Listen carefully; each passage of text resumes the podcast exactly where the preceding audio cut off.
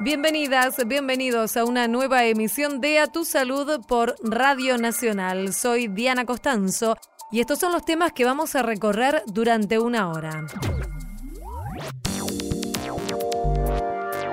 Hasta hace un tiempo se consideraba como una pérdida de masculinidad no poder embarazar. Hoy vemos que ya la gente más joven lo ve más sencillo. La vasectomía es una opción que cada vez más hombres asumen para evitar los embarazos no deseados. Conversamos con el médico urólogo del Hospital de Clínicas, Mariano Cohen. Hay una mayor proliferación de virus y bacterias que están acompañados de las bajas temperaturas. Las enfermedades respiratorias son más frecuentes en invierno. Entrevistamos al especialista de la Asociación Argentina de Medicina Respiratoria, Marcos Solís. Están los medicamentos más comunes, que son, por ejemplo, aquellos que son efervescentes o que tienen bicarbonato de sodio. Advierten acerca de los riesgos de la automedicación en personas hipertensas. Hablamos con el médico de la Sociedad Argentina de Hipertensión Arterial, Nicolás Reina. La presencia de microorganismos en el intestino es fundamental para la salud. El cuidado de la microbiota intestinal durante las primeras etapas de la vida es fundamental para la salud. Conversamos con la médica gastroenteróloga María del Carmen Toca. A tu salud. La mayoría de los métodos anticonceptivos están destinados a las mujeres, pero también hay algunos varones que asumen y tal vez podríamos decir que cada vez más la prevención y la responsabilidad de prevenir los embarazos no deseados. Estamos hablando de la práctica de la vasectomía. Y para hablar sobre este tema, invitamos al doctor Mariano Cohen, él es médico urólogo de planta de la División de Urología del Hospital de Clínicas y ya lo estamos saludando. Hola doctor, Diana Costanzo es mi nombre. Muchas gracias por atendernos. Doctor, en principio preguntarle qué es la vasectomía, cómo se define. La vasectomía es la ligadura de los conductos deferentes, que son los conductos que eh, trasladan los espermatozoides desde el testículo hacia el eyaculado. ¿Y esta es una práctica que se realiza en quirófano? ¿Cómo, cómo se realiza? En nuestros medios se realiza en quirófano, en Estados Unidos se realiza en un consultorio, con nuestros medios todavía se sigue realizando en quirófano. Se puede hacer local o puede hacerse también con necesidad general o endovenosa. Sí. ¿Y es una práctica que podríamos calificar de, de sencilla o es compleja? Es muy sencilla. ¿Cuáles son, eh, digamos, las, eh, las la preparación que tiene que tener un hombre para realizar esta práctica? Es como cualquier cirugía menor, tiene que estar con ocho horas de ayuno y un prequirúrgico mínimo como para poder ser realizada. El dato importante solamente es que para poder decir que fue eficaz tenemos que tener un espermograma que diga que el paciente es asospármico, que no tiene ningún espermatozoide, entre el mes y los tres meses después de realizar la cirugía. ¿Y los hombres pueden tener alguna consecuencia no deseada? Sí, ahí está descrito en muy bajos porcentajes. Hay pacientes que tienen dolores crónicos testiculares producto de la vasectomía. Esa sería la consecuencia más desagradable. Y bueno, y la otra consecuencia puede ser la recanalización, que puede volver a canalizarse de vuelta la vasectomía. ¿Es posible revertirla? Hasta los cinco primeros años es muy fácil de ser revertida, haciendo una canalización de vuelta al deferente, una vaso-vasoanastomosis. Después de los cinco años también se puede, pero ya es mucho más complicada, que es uniendo el deferente al epidídimo. Y según su experiencia, ¿qué, qué hombres, en qué edades eligen esta, esta forma de, de prevenir los, los embarazos, cierto? Esto fue cambiando mucho estos últimos años. No nos olvidemos que esto fue legalizado en nuestro país en el 2016 aproximadamente y antes era ilegal. Pero bueno, antes eran eh, familiares que ya tenían hijos previos, pero hoy en día tenemos gente sin familias previas que también desean tener vasectomía. ¿Y en las edades? Yo calculo que es entre los 30 y los 40 años la gran mayoría. Claro, digo, son personas jóvenes en general.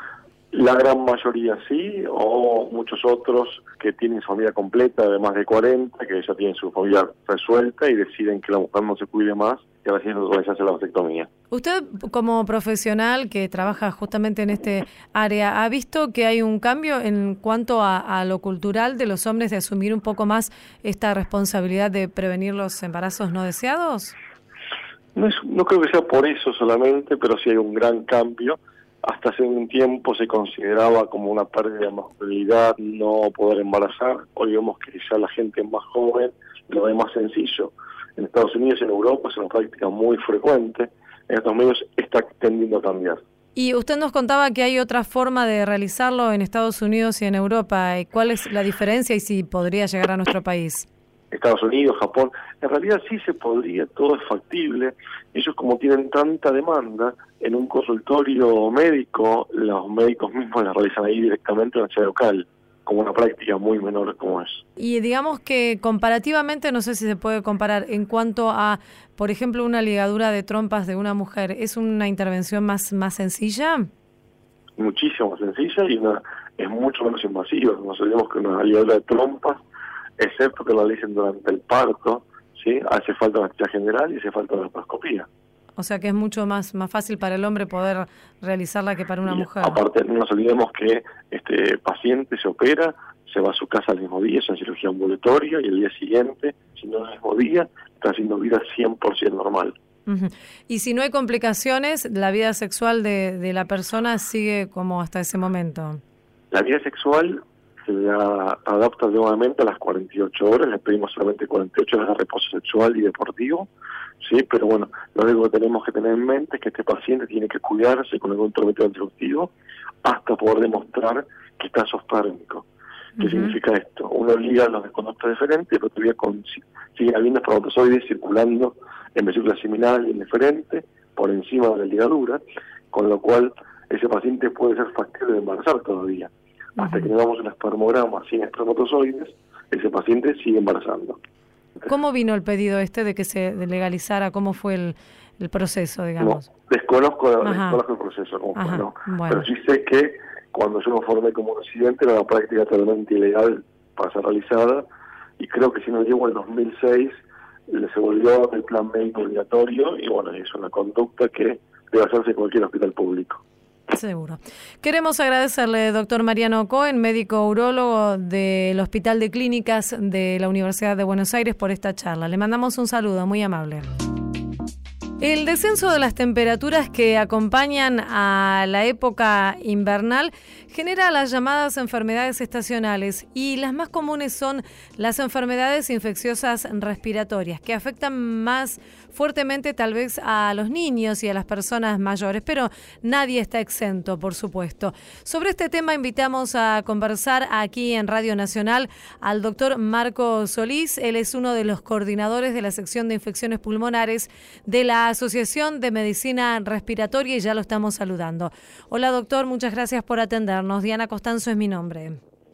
Muchas gracias Diana por la invitación, realmente honrado por, por estar con ustedes. ¿Por qué es, eh, doctor, que durante el invierno, como decíamos, con las bajas temperaturas, comienzan a verse más resfríos, más gripes, más faringitis? Esto claramente se da porque hay un cambio en la flora infecciosa que en el ambiente, hay una mayor proliferación de virus y bacterias que están acompañados de las bajas temperaturas.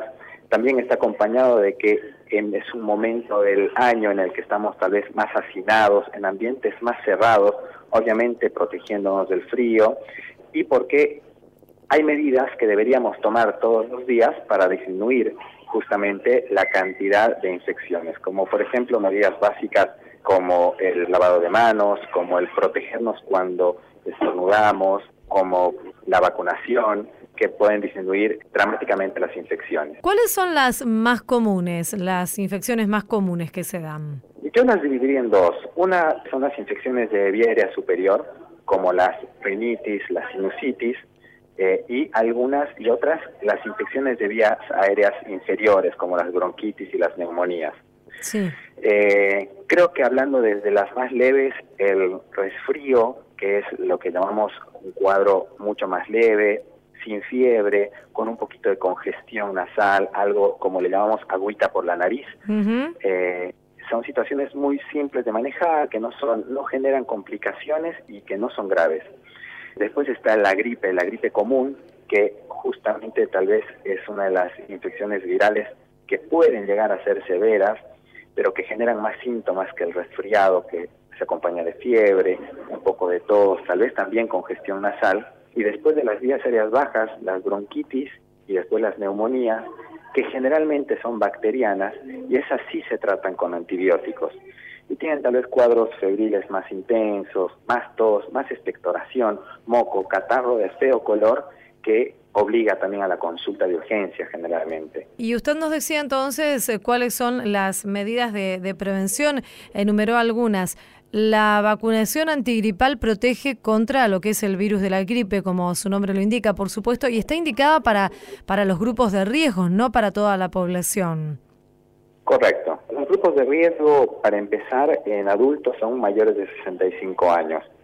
Eh, y en menores de 65, pacientes que tengan algún grado de inmunosupresión, o sea, que tengan las defensas bajas, ya sea por infecciones previas, por tratamientos que de, que bajan las defensas, las mujeres embarazadas también tienen indicación, pacientes con daño pulmonar por el tabaquismo, pacientes asmáticos severos. Esos son pacientes que requieren la vacuna antigripal y como bien usted dijo, eh, protege contra la, contra la gripe. Porque muchas veces eh, existe esta cuestión de que hay personas que se vacunan y dicen yo me vacuné y igualmente me enfermé, pero son otros virus que pueden afectar la salud, no precisamente el de la gripe.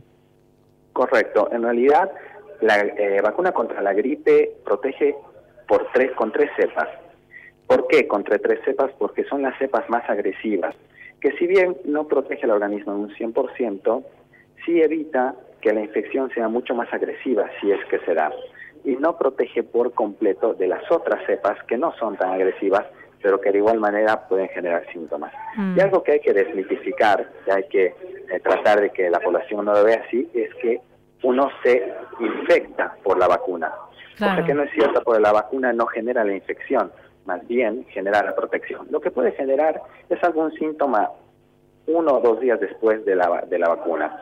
Tal vez algo de dolor muscular, dolor en la localización de la aplicación y tal vez un poquito de fiebre, pero no genera la infección. Y también eh, lo que decía, usted enumeraba las personas que deben vacunarse. Aquellas personas que son el personal de salud o que también pueden llegar a tener a su cuidado a, niños, a niñas, ¿deben vacunarse? Sí, sí, todo personal de salud, en realidad en todos los centros hospitalarios, tanto públicos y privados, siempre hay campañas internas donde se vacuna a todo el personal. Y la gente que está cuidando a, personas tal vez con, enfermedades crónicas también tiene que vacunarse, más que todo para proteger también a la persona que tiene bajo su cuidado. Y también en la neumonía tiene una forma de prevención a través de, de la vacuna, ¿cierto?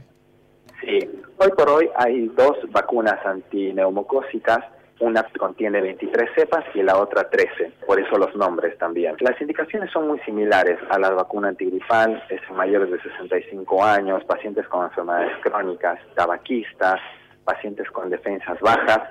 Y esta vacuna tiene la indicación de una aplicación que contenga 13 cepas y al año la vacunación que contenga las 23 cepas, otras 23 cepas. Con eso uno terminaría la vacunación completa. No es una vacuna que se tenga que aplicar año tras año. A diferencia de la gripe, ¿cierto? Correcto. Además de las medidas de, de, prevención, por ejemplo, en la Argentina es muy común el tema de tomar mate. Estas costumbres durante el invierno, ¿habría que, evitarlas si uno quiere evitar justamente la, la proliferación o el, traspaso de los gérmenes de persona a persona? Creo que evitarlas por completo no, creo que en realidad la persona que tenga algún síntoma de tos, congestión nasal y demás, autoexcluirse tal vez sería la forma más correcta y decir, no, ahora no, no voy a compartir este momento porque, bueno, tengo algunos síntomas hace unos días y tratar de evitar eso. Mm. Pero obviamente cortar a, ese momento que uno tiene para compartir totalmente y justo en la época eh, no no sería de, tanta ayuda. Pero sí, si alguien está con algún síntoma y demás, sí, uno mismo evitar esa situación. Y también otra costumbre que no es tan saludable es la de la automedicación, que existe sin duda y ustedes como médicos lo, deben conocer.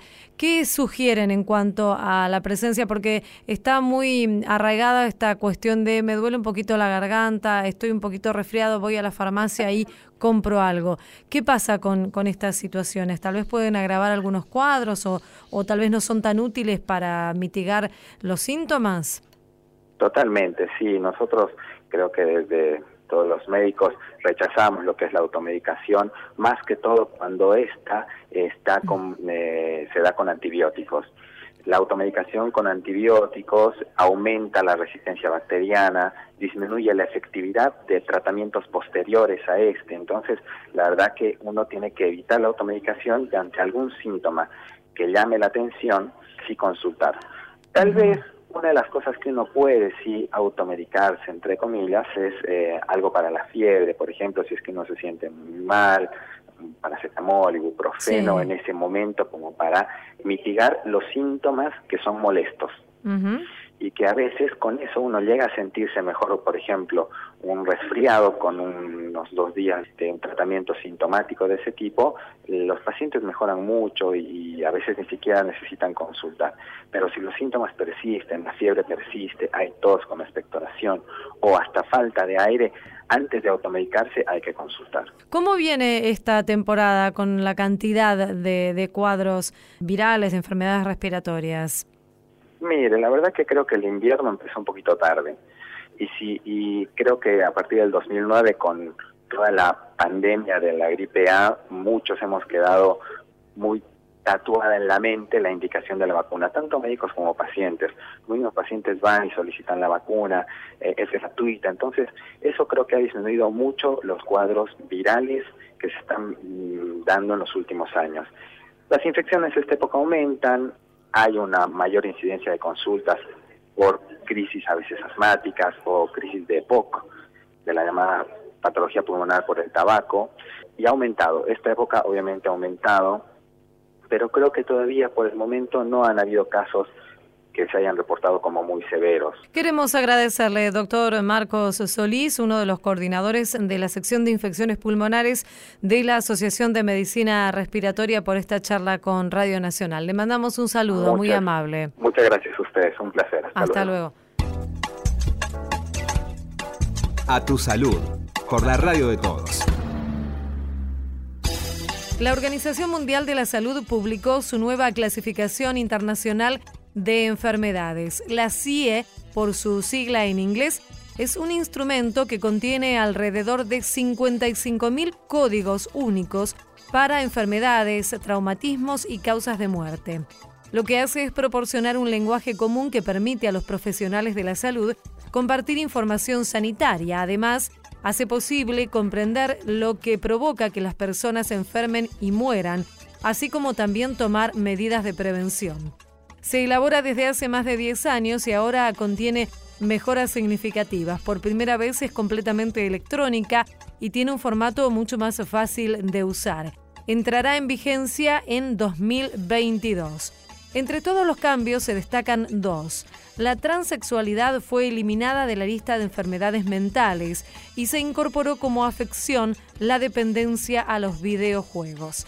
En cuanto a la transexualidad, o sea que una persona se sienta de un sexo diferente al asignado al nacer, la decisión se tomó tras años de trabajo y del reclamo de diversos sectores de la sociedad civil.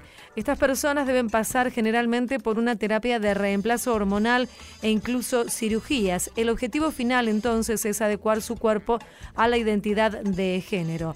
La OMS continuará considerando a la transexualidad un desorden del comportamiento sexual y esto responde a una estrategia, que las personas puedan obtener ayuda médica cuando la necesiten, ya que en muchos países el sistema de salud no otorga la atención si lo que será tratado no está incluido en esta lista. El trastorno de los videojuegos, por su parte, se ha añadido a la sección relativa a los trastornos de adicción. Seguimos en A Tu Salud.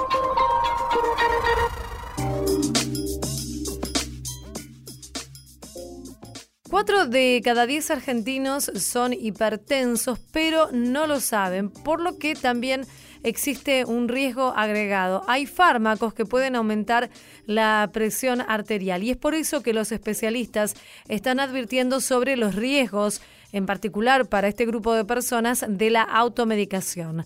Vamos a hablar con el doctor Nicolás Rena de la Sociedad Argentina de Hipertensión Arterial. Hola, doctor, soy Diana Costanzo. Gracias por atendernos. ¿Qué tal? ¿Cómo le va? Eh, doctor, bueno, preguntarle acerca de, de estas advertencias que están realizando ustedes sobre el tema de la presión alta, de las personas que tienen presión alta y el riesgo de automedicarse.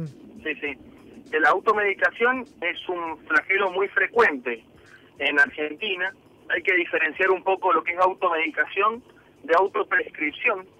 En la automedicación es el consumo de medicamentos que son de venta libre, que están autorizados por MAC para venta libre, y la autoprescripción es aquella en el cual deberían tener la receta y la indicación del médico, pero por una cuestión de que el vecino le sirvió, de que al primo le anduvo bien o al amigo le anduvo bien, se autoprescribe una medicación, el mismo sin el consentimiento médico. Ambas cosas tienen una influencia muy importante en los pacientes comunes, digamos, que no tienen ninguna patología agregada, ya que estamos hablando de que en este grupo hay una mortalidad por el consumo de los medicamentos. Muere un paciente más o menos diario por esta patología. Un paciente por día, es mucho. Claro, ahí está todo, porque también está los niños que pueden consumir, porque robaron, digamos, el, el alguna medicación, o sea, eh, eh, en, en, esa bolsa hay mucha cantidad, digamos, de, de distintos tipos de automedicación, pero para hacer un número grosero y que asusta, todo es una estadística que se hizo en el 2010, 2011, estamos hablando de un porcentaje de pacientes muy importante. Si nos concentramos en los hipertensos, estamos diciendo que tienen problemas alrededor de 162 mil pacientes y que más o menos el 5% de estos tiene una patología grave, o sea, se lo internó, y el 1% se muere por esto. O sea que también son números bastante grandes y que asustan. Sí, seguro, seguro. ¿Y cuáles son los medicamentos que más riesgos representan para este grupo de personas que estamos hablando, las de presión alta? Exactamente. Vamos a, separarlos en tres, digamos. Están los medicamentos más comunes, que son, por ejemplo, aquellos que son efervescentes o que tienen bicarbonato de sodio, que es lo que habitualmente para la efervescencia o para acompañar el bicarbonato, por ejemplo, porque tienen ardor estomacal, tienen mucha cantidad de sodio.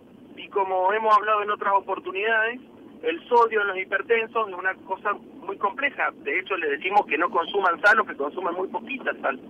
Entonces esto puede provocar que la presión arterial aumente o que los medicamentos no sean lo suficientemente efectivos porque el paciente tiene una causa por lo cual la presión va a subir. Entonces, esto es muy común que tenga acidez y que alguien le recomiende un efervescente que viene en sobrecito para no decir el nombre. Sí. Y muchos de estos, o que hay propaganda de esto, digamos, en la televisión.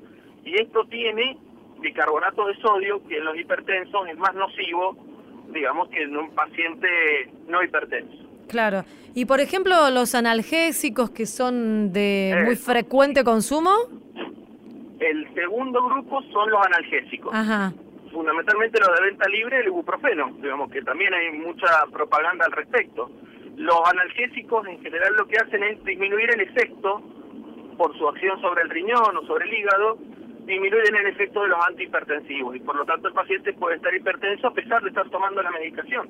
Sí. Entonces, eh, también es muy importante que yo, uno no, no recomienda que no lo tomen, pero cuando el médico se lo indica o cuando el médico lo da de alguna forma, probablemente tenga la precaución o con su medicación habitual o con las dosis de estos antiinflamatorios para que no tenga problema el paciente, porque la realidad es que hagan un pico hipertensivo, como se dice que es una crisis hipertensiva, y que termine en una guardia por esto o con un accidente cerebrovascular, que es una cosa bastante grave.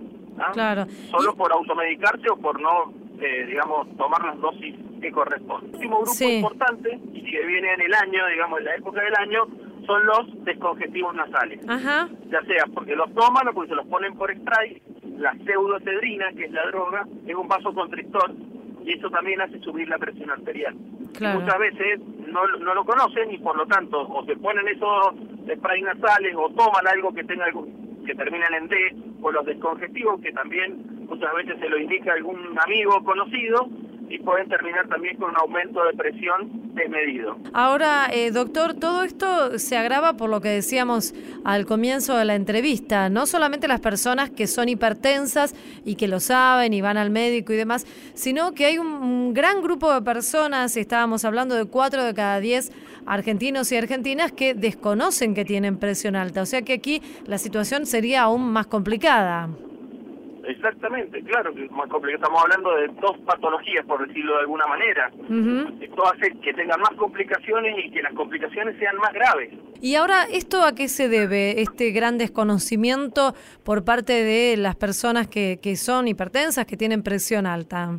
Primero que por lo general no consultan al médico por algunas situaciones que son por un dolor de cabeza, porque son muy banales y que muchas veces al no preguntarle al médico qué es lo que pueden tomar y qué es lo que no pueden tomar, caen en, en, lo, en lo popular, digamos, de decir, bueno, me duele la cabeza, tomo, un, por ejemplo, un ibuprofeno. ¿Por qué ibuprofeno? Hay otros como el diclofenac también, porque lo tomó alguien conocido y se le recomendó, y muchas veces no le preguntan al médico, o el médico no les dice, qué es lo que pueden o no tomar cuando son hipertensos o cuando están con medicación para la hipertensión.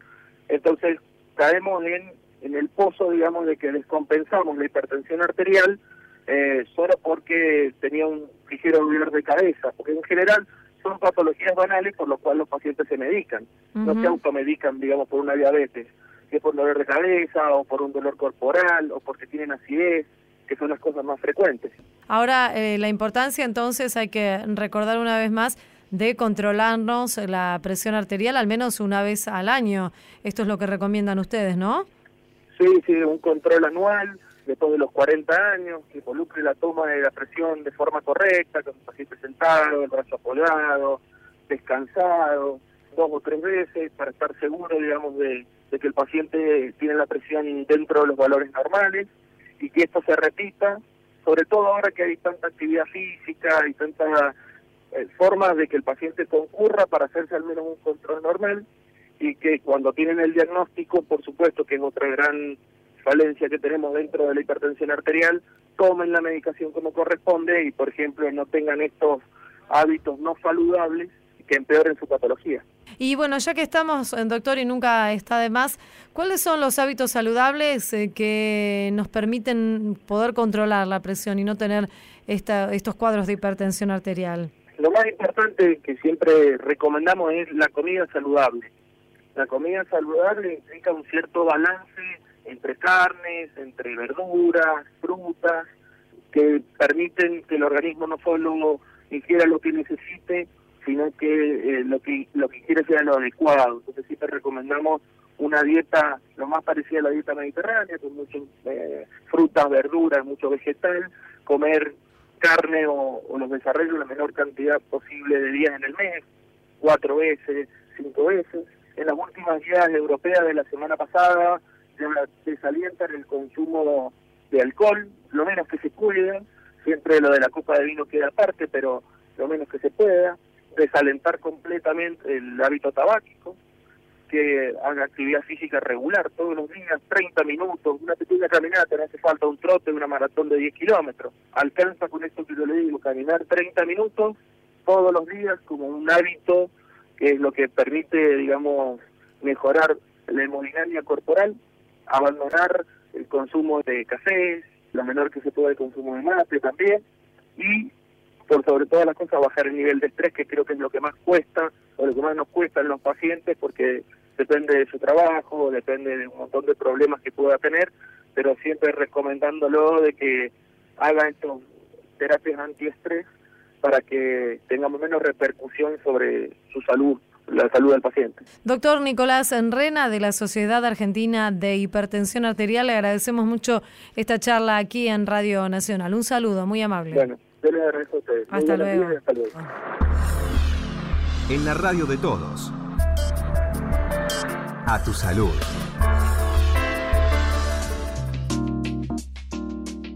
Vez vez hay más evidencia del rol que cumple la cantidad, la comunidad de bacterias que todos tenemos en nuestros intestinos, que se conoce como microbiota. Y esto es fundamental, según señalan los especialistas, durante las primeras etapas de la vida cuando somos bebés. Pero para conocer más sobre este tema vamos a conversar aquí en Radio Nacional con la doctora María del Carmen Toca. Ella es médica de planta de la sección gastroenterología del Hospital Posadas y ya la estamos saludando. Hola doctora, Diana Costanzo es mi nombre. Muchas gracias por atendernos. Muchas gracias por la invitación a participar de esta charla, Diana.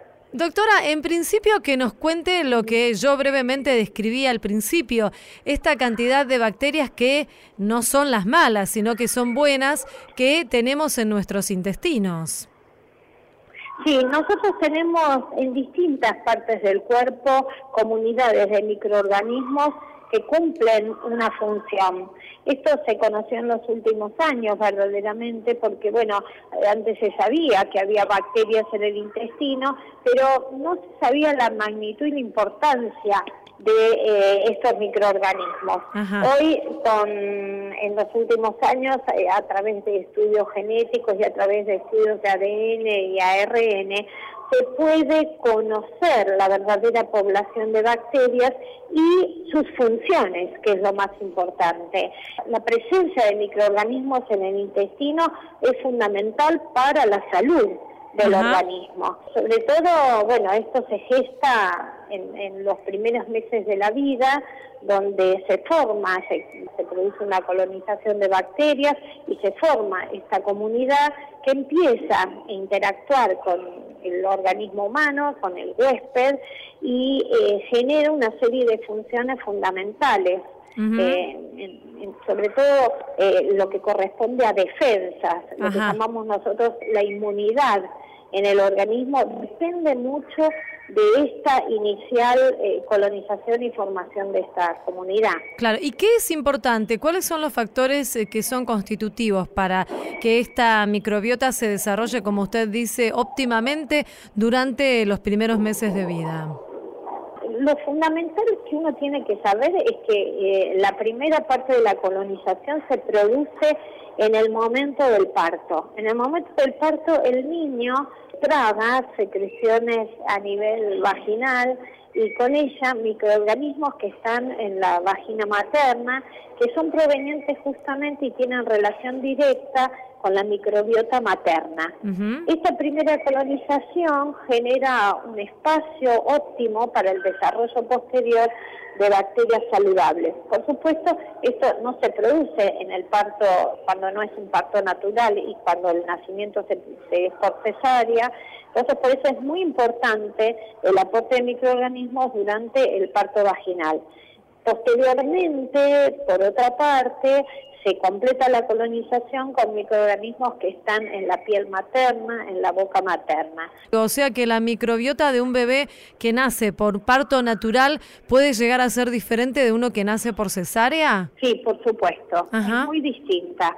Después igualmente hay una segunda, digamos, oportunidad de una colonización saludable porque la leche materna también tiene aporte de bacterias saludables y además tiene una serie de componentes que justamente modulan eh, la formación de una comunidad saludable y bueno, es fundamental la presencia luego de la leche materna, la luz intestinal para generar una microbiota óptima, ¿no? Entonces, bueno, acá habría una segunda oportunidad para aquellos niños que han nacido por cesárea para que a través de la leche materna se genere un segundo inóculo de bacterias buenas, por decirlo así. Son dos factores fundamentales, es el parto y la alimentación en los primeros seis meses de la vida. Por otra parte, bueno, cuidar esa colonización de bacterias buenas sin el aporte en lo posible de antibióticos, otras drogas o medicamentos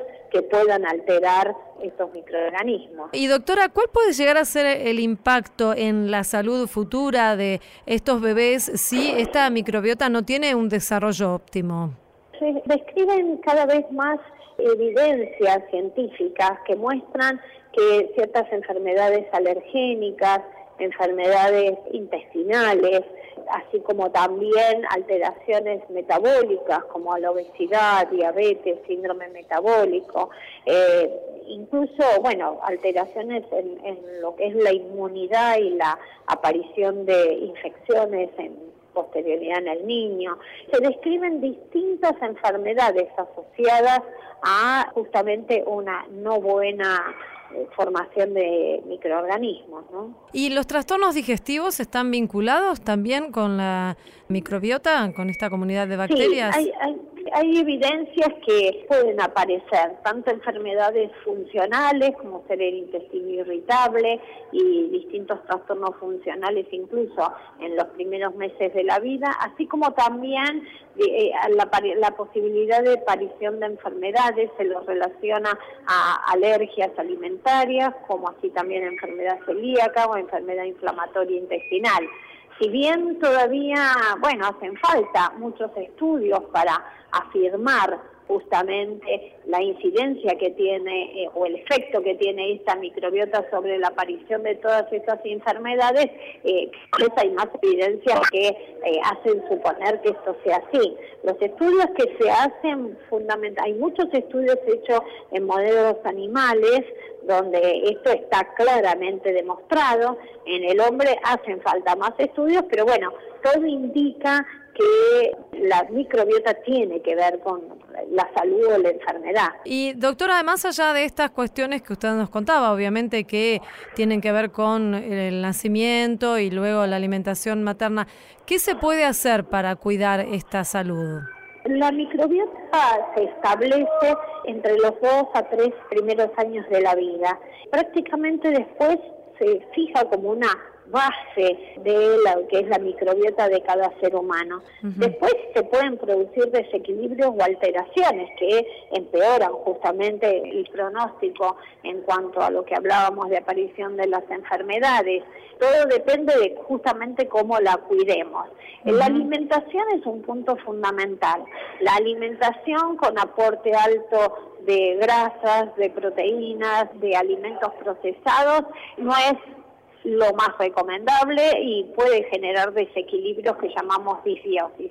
En cambio, la alimentación en base fundamentalmente a vegetales, sobre todo fibras y una dieta baja en grasa, es lo que nos haría conservar una microbiota saludable. Esto junto a lo menos posible de recibir antibióticos, que es otro de los de las medicaciones que puede justamente producir este desequilibrio a otros medicamentos como incluso los antiácidos, evitar toda la posibilidad de estas medicaciones comer una dieta con buenos vegetales. Y la actividad física que también está demostrada que mejora la calidad de microbiota son todos recomendaciones que deberíamos dar para que todos debemos tener en cuenta para mantener justamente la microbiota saludable. Y además, eh, doctora, ¿el estrés tiene un rol importante en este tema?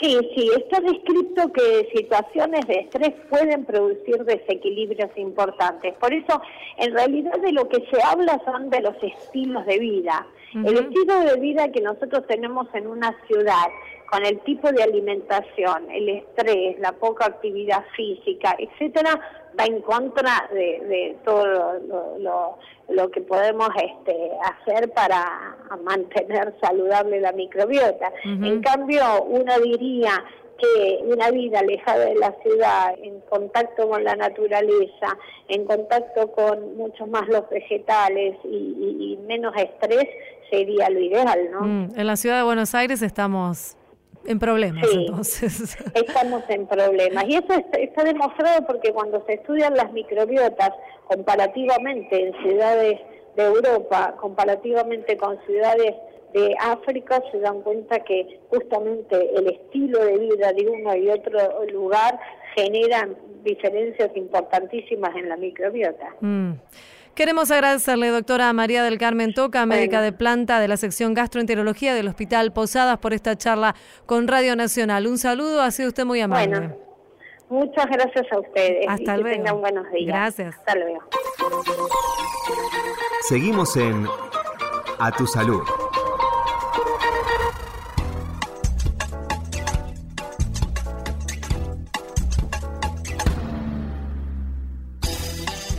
Ministerio de Salud recordó que las intoxicaciones por monóxido de carbono se pueden prevenir. Se trata de un gas venenoso sin color ni olor que se produce por mala combustión. Para prevenir la intoxicación es fundamental el control de las instalaciones y el buen funcionamiento de los artefactos. Además, es importante mantener los ambientes bien ventilados cuando se enciende la calefacción. Se recomienda dejar abierta una ventana al menos unos 5 centímetros. Las autoridades sanitarias también recordaron que hay que examinar especialmente las salidas al exterior de hornos, calefones, estufas y calderas para asegurarse que están permeables y en buen estado. Esto fue A Tu Salud, un programa dedicado a los últimos avances en medicina, prevención y tratamientos. Hasta la próxima emisión.